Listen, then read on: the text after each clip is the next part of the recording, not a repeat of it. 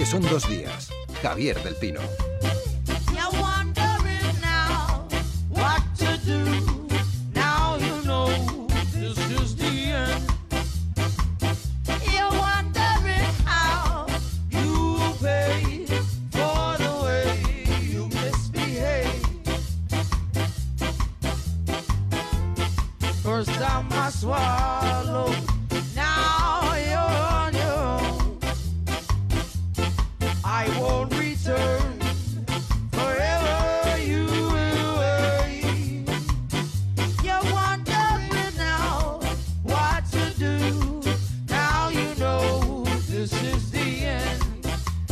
Poco más tarde de lo habitual, horario de verano para nuestros editorialistas gráficos. Alex Saló en Barcelona, ¿cómo estás, Alex? ¿Qué tal? Buenos días. Aquí en Madrid, José María Pérez Peridis, ¿qué tal, José María? Muy bien. Julio Rey, hola Julio. Eh, buenos días. Uy, has traído mucho papel apuntado. ¿Quieres decir muchas cosas tú, me parece? Sí, sí, sí, sí. y Mauro Entrialgo, ¿qué tal, Mauro? Hola, muy buenas. En cambio, Mauro, de manos vacías, luego las suelta y te mata cuando las suelta, Sí, pero esa sí. es otra historia, ¿no? Eh, Es curioso como en Madrid ya se nota, eh, por, por lo menos así muy temprano por la mañana, se nota que están cerca las vacaciones, hay menos gente en la calle. Y tú, José María, preparado para marcharte, eh, porque el fin de semana que viene es el Día del Orgullo Gay, que es cuando... en, en Madrid es muy difícil huyes. pasear Bueno, por la mañana, ¿te acuerdas? ¿Por qué entras en intimidades mías y lo que pasa es que yo tengo un compromiso en Santander? Ah, qué casualidad. Todos Pues los años sí. es... Pues sí, me espera la señora ministra de Trabajo, fíjate tú Ah, sí, por dónde. para las Lo lanzaderas. siento. Sí, Pues por cierto, hay una en estos momentos en Aguilar de Campo que lleva tres meses y ha colocado el 85%. De 20 han colocado 17 en tres meses, ¿eh? Oh. para que veas que eso funciona. Así que yo a lo mío. ¿Y qué, qué vas a decir, Alex? nada, nada. No, no, felicitarlo por la labor. Exacto. Bueno, eh, Julio, eh, ¿se te ha pasado el disgusto del Mundial o no, no, no lo sigues? Eh, mm, no, la verdad es que no he pillado disgusto porque cuando uno es aficionado al fútbol pues sabe que una vez se gana y otra vez se pierde, pero eh, sí es verdad que no me ha gustado nada la reacción que luego ha tenido la selección española, cómo ha eh, no ha sabido encajar el triunfo, empezando por su, por su entrenador. ¿Qué triunfo? Por de, eh, eh, sí, sí, me- ¿en qué estoy pensando? Está- es que estaba pensando en Alemania. No, pero hay un dato, hay un dato curioso, es que han hecho afuera a en selecciones como Inglaterra, Italia, Portugal, etc. Ahí hay Sí, algo, bueno, ¿eh? mal de muchos, No, consuelo no, de no, no. No, un cambio de signo, ¿no? Un cambio de No, signo geopolítico. signo. También y de clima y el clima ha tenido que influir mucho en este caso, de verdad. No, pero yo lo que te iba a porque decir que a mí me parece extraño que selecciones tan importantes si quieres se hayan apeado. entramos entramos a analizar eh, los pormenores del fracaso de ahora lo digo bien del fracaso de nuestra selección, pero yo sobre todo estaba indignado por la reacción que ha tenido, como decía. Y el ejemplo más evidente fue cuando volvieron de Brasil, eh, que había una serie de aficionados que a esas altas horas de la madrugada les estaban esperando en el aeropuerto de Adolfo Suárez ahora. Eh, y ellos salieron naturalmente para no enfrentarse con ellos por la sala VIP. Entonces yo creo que eso es bastante significativa de la mal que han sabido encajar algo que, que bueno, pues que suele ocurrir. Bueno, dicho lo cual, cerramos el capítulo de fútbol. Que... O sea que todavía el Sí. Mundial sigue, ¿no? Que voy yo a- no me había dado cuenta. De- debe ser muy duro. sigue, Debe sí, ser va muy duro. Brasil porque lo tiene de- amañado. debe ser duro volver a tu mansión con tu mujer Exacto, modelo. al Ferrari y tal. sí, sí, sí. Oye, eh, su- supongo que para vosotros, sobre todo para vosotros dos, José María y Julio, se- semanas como esta, ¿no? en la que pasa lo de Rubalcaba, eh, está el proceso abierto del PSOE, eh, el tema del rey, el caso no. Tiene que ser muy complicado escoger temas porque se os acumularán las ideas. Yo, yo os voy a decir que el, el folio que tiene aquí eh, Julio encima de la mesa, eh, escrito a mano, arriba pone grande infanta. Así que miedo, miedo me está dando. eh, No, no especifico si es infanta naranja o infanta limón, pero es un chiste malo, pero, chiste pero malo. mira, me ha gustado. Eh, os voy a pedir lo primero, José María y, y Julio, que, que me, que describáis a la audiencia el chiste que publica o la tira que publicáis hoy eh, en cada uno de vuestros medios. Eh, la, la tuya, José María, tú siempre con ese espíritu eh, artístico has dicho, es muy bonita, al, margen de que el contenido esté bien. Es verdad que es bonita. Bueno, se presta a ello porque a mí me gusta mucho hacer la línea, el trazo de la línea eh, que signifique lo que está ocurriendo. Es decir, es una línea cargada pero relativamente sutil. Entonces he puesto el cuerpo de la infanta de la que tira la bicicleta de, de Undargarín hacia no se sabe dónde, y sobre ese cuerpo, que es un poco como la, la, la- la montaña de la mujer muerta que hay en Madrid, Sí. hay dos jueces peleándose a garrotazos. Y es curioso que en el proceso hay daños colaterales, que es los, los garrotazos que están dando, y el mal ejemplo, el juez y el fiscal, que usan los autos para des- mm, desprestigiar al otro, en alguna medida. También se puede interpretar un poco raro porque en vez de muerta puede parecer como que no se entera de lo que está haciendo Urdangarín. ¿no? como que la Bueno, defiendes sabe, un poquito. No digo que esté. No, Mauro, no quería yo llegar tan lejos, pero tu sutileza me ha llevado. En la bicicleta de Undargarín. Quiero decir. Va mirando como para otro lado, le van hace- cayendo, se a hace- como Ana Mato, le van se cayendo los hace- millones, pero ya no ve nada. Se hace. Es verdad. En la de la de Gallego y Rey, la de Julio, la verdad es que es mucho más gráfica. En la parte de arriba es vertical. Los sábados siempre es vertical vuestra viñeta, ¿no? Eh, se ve, eh, bueno, es este dragón a- a- que llamáis el monstruo del lago Nos. Sí. En, en la parte de atrás, bueno, es un monstruo, Julio, sí, con dos, con dos cabezas en una... Es el, el, efectivamente, Nosi. En No, lugar de, de Nessi es, Nossi, Nossi, el monstruo sí, Nossi. sí. Entonces, en un extremo eh, está la, eh, la caricatura de Iñaki Urdangarín y en el otro está, en la cola del monstruo, está la infanta. ¿no? Y en la parte de abajo. A pesar de lo que opina Rajoy, eh, yo me gustaría que el juez pudiera actuar tranquilamente. En la parte de abajo eh, dibujáis eh, eh, al rey, bueno, al, al- al rey jubilado, ¿no? Al, al rey Juan Carlos, Sí. eh, Al enfunda- anterior, sí. enfundado en un, en un preservativo eh, que es Rajoy. Y, y en el- y- y pone protección, eh, protección eh, antidemandas de paternidad. Sí, sí. es- lo que no sabemos es si el condón tiene agujeros o no, pero, pero sí, eh, es un profiláctico que está protegiendo las mm, posibles demandas de paternidad de su majestad. Es el aforamiento. Es curioso que eh, los dos, para resumir una situación tan compleja como lo que- todo este embrollo, hab- habéis tenido que hacer unos, unos dibujos complicadísimos. No lo veas, no lo veas O así. Sea, no complicados, lo habéis resumido muy bien, pero que para explicarlos por la radio, un dibujo que se ve en un momento, hay que explicar una, una cantidad de cosas porque la situación es muy complicada, ¿no? Es, eh, hombre, la situación es... compl- He de decir también que es complicada, pero no tanto como los nuevos parquímetros de Madrid, porque he llegado de milagro directo. A ver si te has liado con los No, de no, las no, no bicis, que también... He estado 10 minutos para con- intentar conseguir y luego ni siquiera me ha dado un, Yo un os, cuento una anécdota. El otro día iba a- al parquímetro, que siempre hay cola. Tú sabes dónde está el parquímetro, antes no les veías, pero ahora ves una multitud alrededor. Y todos estábamos allí, arquitectos, ingenieros, médicos, cola, y había un congoleño con la gorrilla y era el que resolvía los problemas. Y digo yo, tiene narices, este chico que ha venido en una patera, le ha puesto un puesto de trabajo aquí, doña doña doña, Sí. y ya está, estamos en cola detrás, eso es la globalización. Exacto. Parquímetros que son la madre que lo parió, te dan hasta no, 10 el, grupo sanguíneo, si estás 10 sí, minutos sí. te dan el grupo Y ya si quieres coger una bici en Madrid no te digo nada, tienes que echar distancia. Necesitas un técnico informático. Que yo, yo no entiendo, me perdonaréis, Sí. eh, madrileños. eh, eh, a ver, el, el bicing y el servicio de bicicleta ya está en muchas ciudades. de Exacto. España. Que nos quieres Eh, decir que vosotros No, lo a ver, no, no por nada. Eh, La capital, como siempre, eh, eh, eh, a ver, todo tiene más repercusión. Es decir, ahora parece que es la gran noticia Estoy que hay un de en Madrid contigo, cuando en toda No, no, España. no, No, la noticia una- es que no saben poner que no saben poner ni los mismos aparatos que ya están No. funcionando en toda Sí, España. pero que no, aquí no lo sabemos no os preocupéis porque aquí hubo los mismos problemas en No, no Barcelona. lo sabemos utilizar. Los Yo he hubo visto- con el lo tranvía. no Yo he visto los de Santander y hay unos aparatos que son sencillitos, que cuestan poco dinero, se reponen fácil y si se rompen no pasa nada. Y hay otros que es un autobús, es decir, es un autobús comprimido el Sí, cacharro. sí, pero lo que dice Alex eh, ti- tiene mucha razón y es que hay cosas que en este país no pasan hasta que no pasan en Madrid, cosa que deberíamos eh, o debería provocarnos un, un análisis, un ejercicio de reflexión periodística. ¿no? Esa es otra, esa es otra derivada.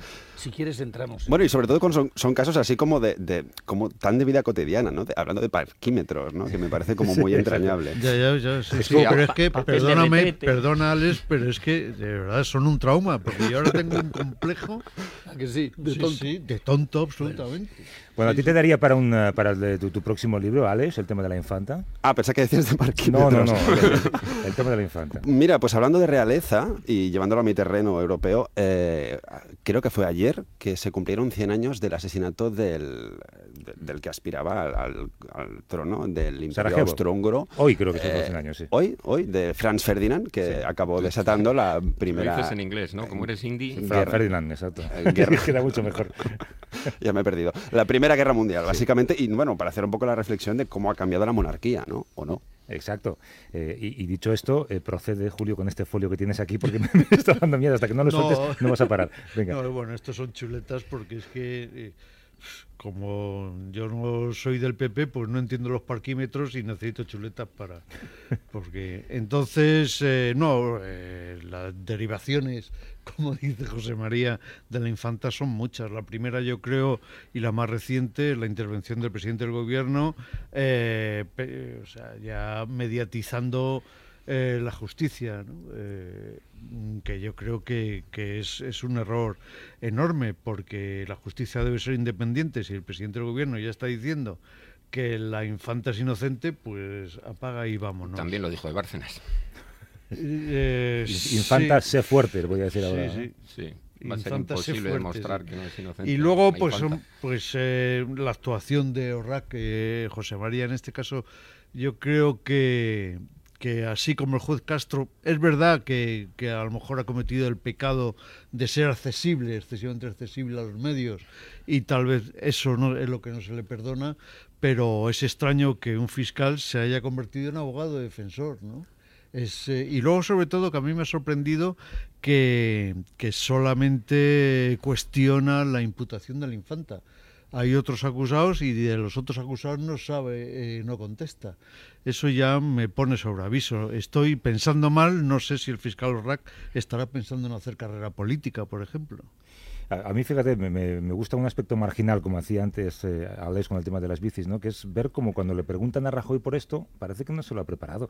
Pero es que no, no- no imaginaba que alguien le preguntaría en, la- en- en ese pequeño contacto que ha tenido con la prensa sobre esto. ¿no? Eso, o, o realmente es que ha dicho lo que quería decir, lo cual es bastante más grave, ¿no?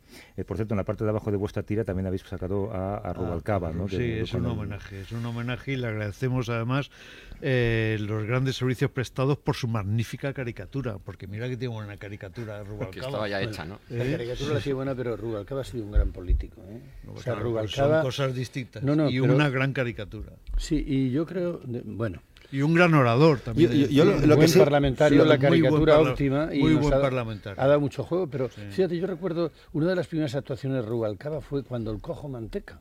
Me acuerdo que nos cruzamos en la calle y le ¿El dije, cojo manteca y Alfredo, tú? No, el cojo. Qué bueno eres, Mauro. Con el cojo manteca nos hemos gustado todos.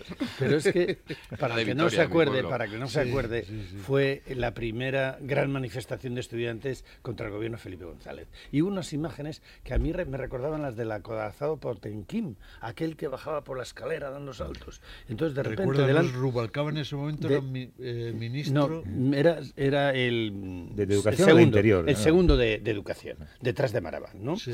Y entonces vimos al cojo manteca en las farolas delante del Banco España rompiéndolas con la cachava y bueno, esas imágenes se repitieron hasta la saciedad. Entonces cruzamos la calle, estaba Rubalcaba iba por la otra acera y digo, Alfredo, ¿pero qué os pasa? Y dice, no te preocupes, Peri, son medio millón pero los tenemos rodeados. Y entonces él, la verdad es que fue el que asumió la crisis porque el, el ministro Maraval en aquel momento pues le, le- le chocó el que los estudiantes se rebelaran contra el gobierno. Sin embargo, Alfredo, que fue corredor de fondo en sus tiempos y que hizo los 100 metros en menos de 11 segundos, es un velocista, ha sido un todoterreno en todos los gobiernos y ha hecho una cosa fundamental. Gestionó el final de ETA con, unas, con una discreción y recibió palos, ¿eh? y, y nunca ha alardeado ni se ha... uf- Y, y se jugó la vida con ello. Eh, pero el problema de, de- de Rubalcaba es ese, que ya era ministro de Educación cuando yo estaba en la universidad.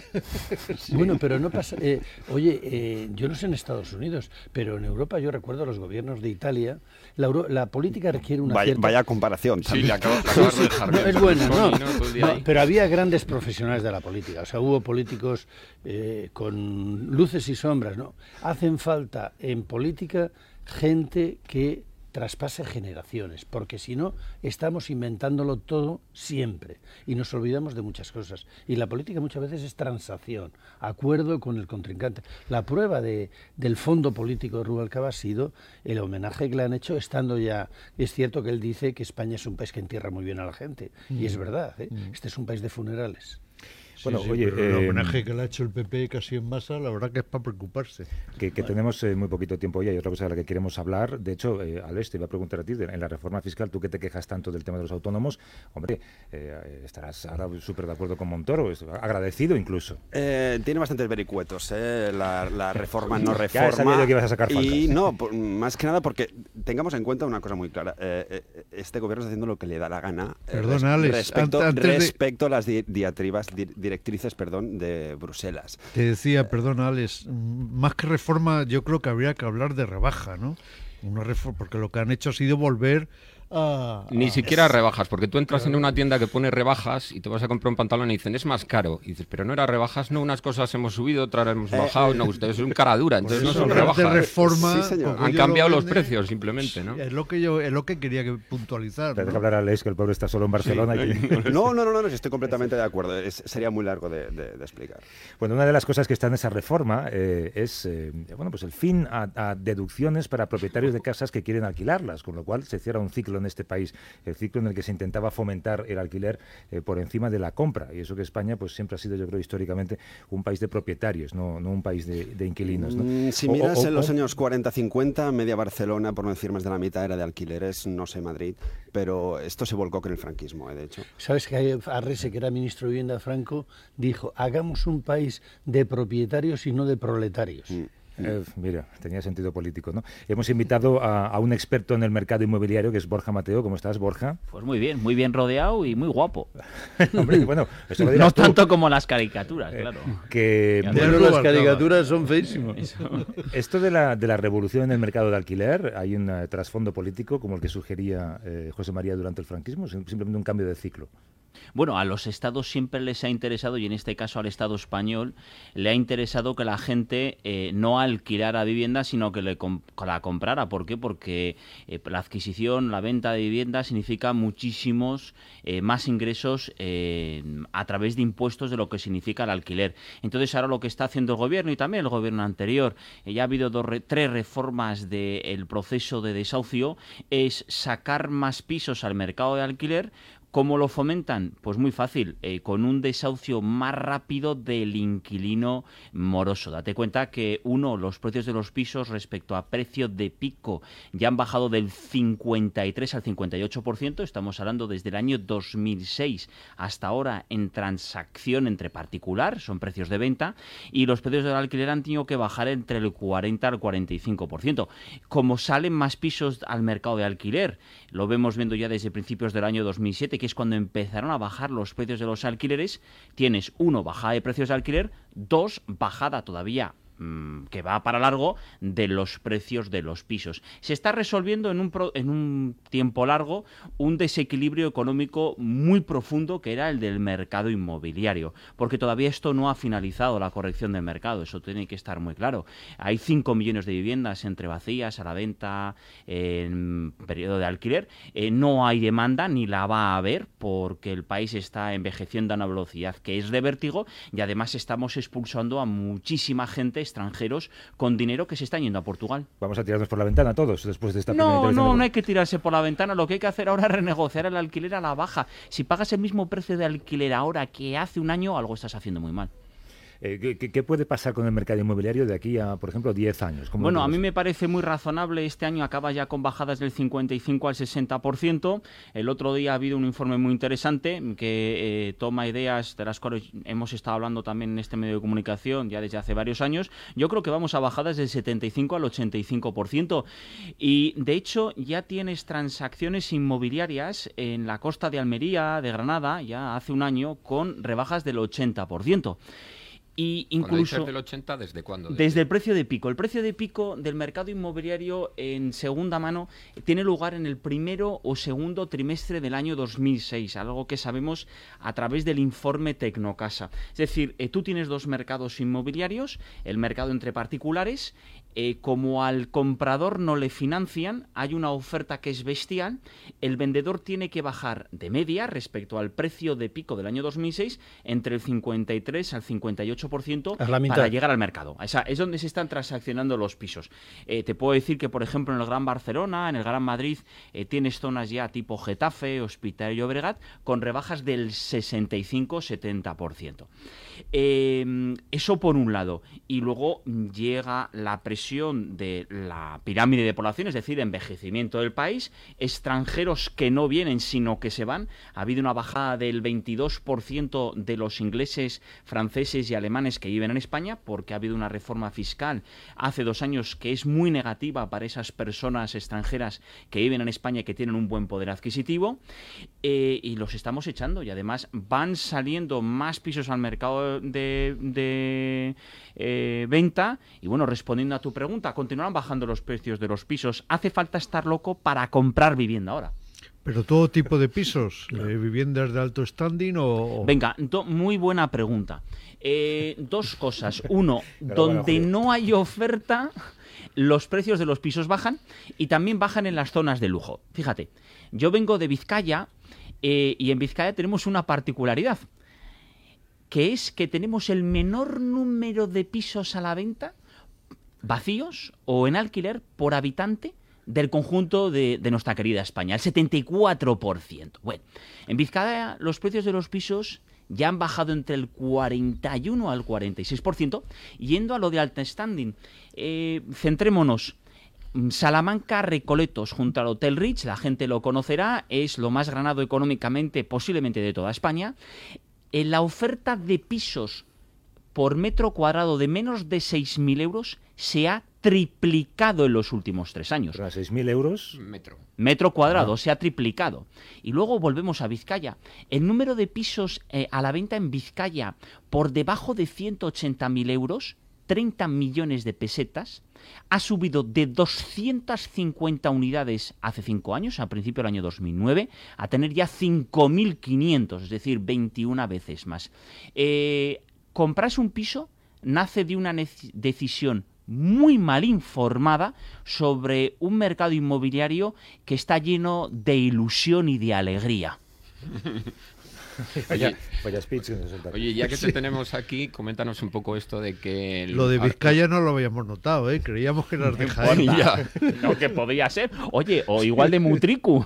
Esto de los que los alquileres ahora no desgraban y cómo puede influir eso en el, en el dinero negro, ¿no? En el dinero negro. Eh, yo el dinero negro no te puedo decir, no lo he pensado. Yo creo que es eh, bueno que se vayan eliminando desgrabaciones porque lo que se están quitando son elementos... ¿para qué? Para que, bien, eh, de acuerdo, para, que haya mucho más transparencia en el mercado. Pero fíjate, el hecho de que se eliminen ayudas al alquiler, en, actualmente y en la constelación de todos los elementos que hay, como se están inundando de pisos el mercado de alquiler, mm, tiene un efecto muy limitado. Mm, yo te diría que muy pequeño actualmente. Hace unos años podía haber sido más porque había menos oferta, pero es que se está inundando. Hay pisos para dar y regalar. Si los pudiéramos exportar, seríamos los más ricos de toda la galaxia, fíjate. más que los de Luxemburgo. Estaríamos forrados. Pero es inmueble, inmueble. Ahí está. Ya, En pero fin. para la gente que alquila no es muy bueno que le quiten las ayudas. ¿no? Saldrán más pisos al mercado del alquiler, no te preocupes, porque es lo que está sucediendo. Ahora lo que tienen que irse es a mi página en internet, borjamateo.com. No, es que tengo una guía muy buena, ahí. me la han bajado ya 150.000 veces y tenéis ahí una guía de lo que tenéis que seguir, pasos a seguir Es un para renegociar a la baja fuertemente. Tienes que apretar muy fuertemente las tuercas a tu propietario para que te rebajen fuertemente el alquiler, el precio. El que paga lo mismo que hace un año algo hace muy mal. Borja Mateo es como Ilusión un, y alegría como un vendedor de elixires anticalvicie de formato inmobiliario. y de caricaturas. Borja lejano Mateo, oeste. experto en el mercado inmobiliario, gracias por venir. volverás. A vosotros. Venga, un abrazo. Y uh, oye, qué corto se me ha hecho, hay que alargar esto. José María Pérez, Peridis, Alex Saló, Mauro Entrealgo, Julio Rey, gracias, abrazos. Un abrazo. Hasta luego.